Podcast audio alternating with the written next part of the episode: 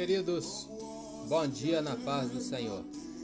Palavra de Deus para o nosso dia de hoje, lição de número 1, segundo trimestre de 2021. O título da lição: E deu dons aos homens.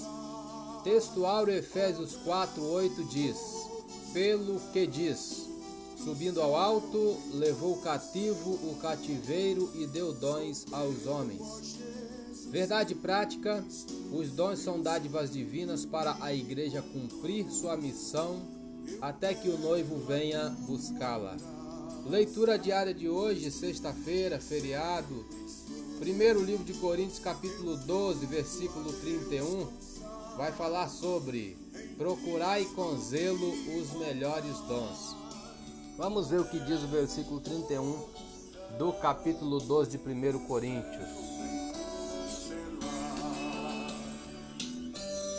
Portanto, procurai com zelo os melhores dons, e eu vos mostrarei um caminho ainda mais excelente. Comentário: Os dons mais úteis são aqueles que são benéficos ao corpo de Cristo.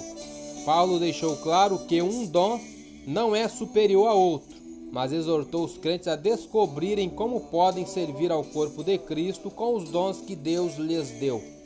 Seus dons espirituais não são para seu próprio avanço.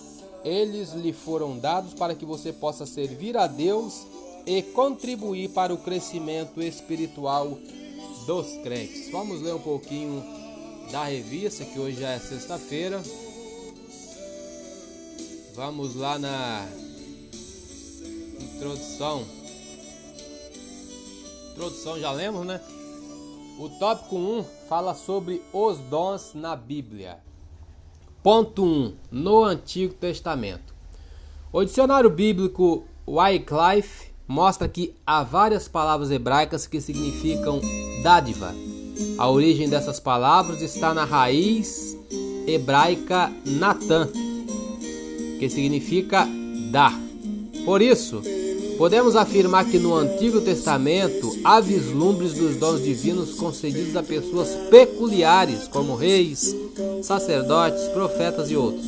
Todavia, os dons divinos não estavam acessíveis ao povo de Deus da antiga aliança, como observamos no regime da nova aliança. Ponto 2. No Novo Testamento.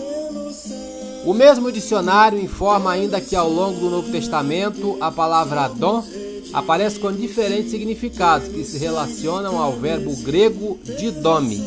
Este verbo representa o sentido ativo da palavra dar, em Filipenses 4,15. Na nova aliança, os dons de Deus estão disponíveis para que a igreja, em nome de Jesus, promova a libertação dos cativos, ministre a cura aos doentes e proclame a salvação do homem para a glória de Deus.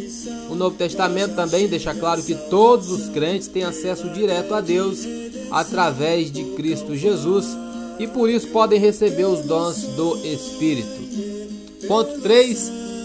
Uma dádiva para a igreja.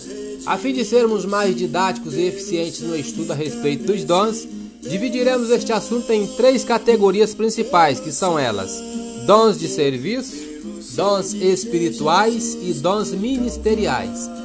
Esta divisão acompanha a classificação dos dons conforme se encontra nas epístolas paulinas que apóstolo Paulo escreveu aos Romanos, 1 Coríntios e Efésios, respectivamente.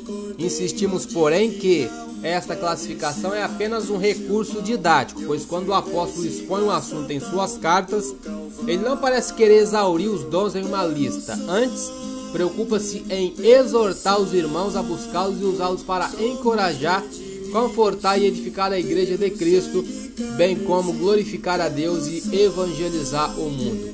Síntese do tópico 1. Nas páginas do Novo Testamento, os dons estão à disposição de todos os crentes, com o propósito de edificar a igreja de Cristo. Eu sou o Elias Rodrigues, essa foi mais uma leitura diária de hoje. Compartilhe essa mensagem com seu grupo de amigos e que Deus nos abençoe. Amém.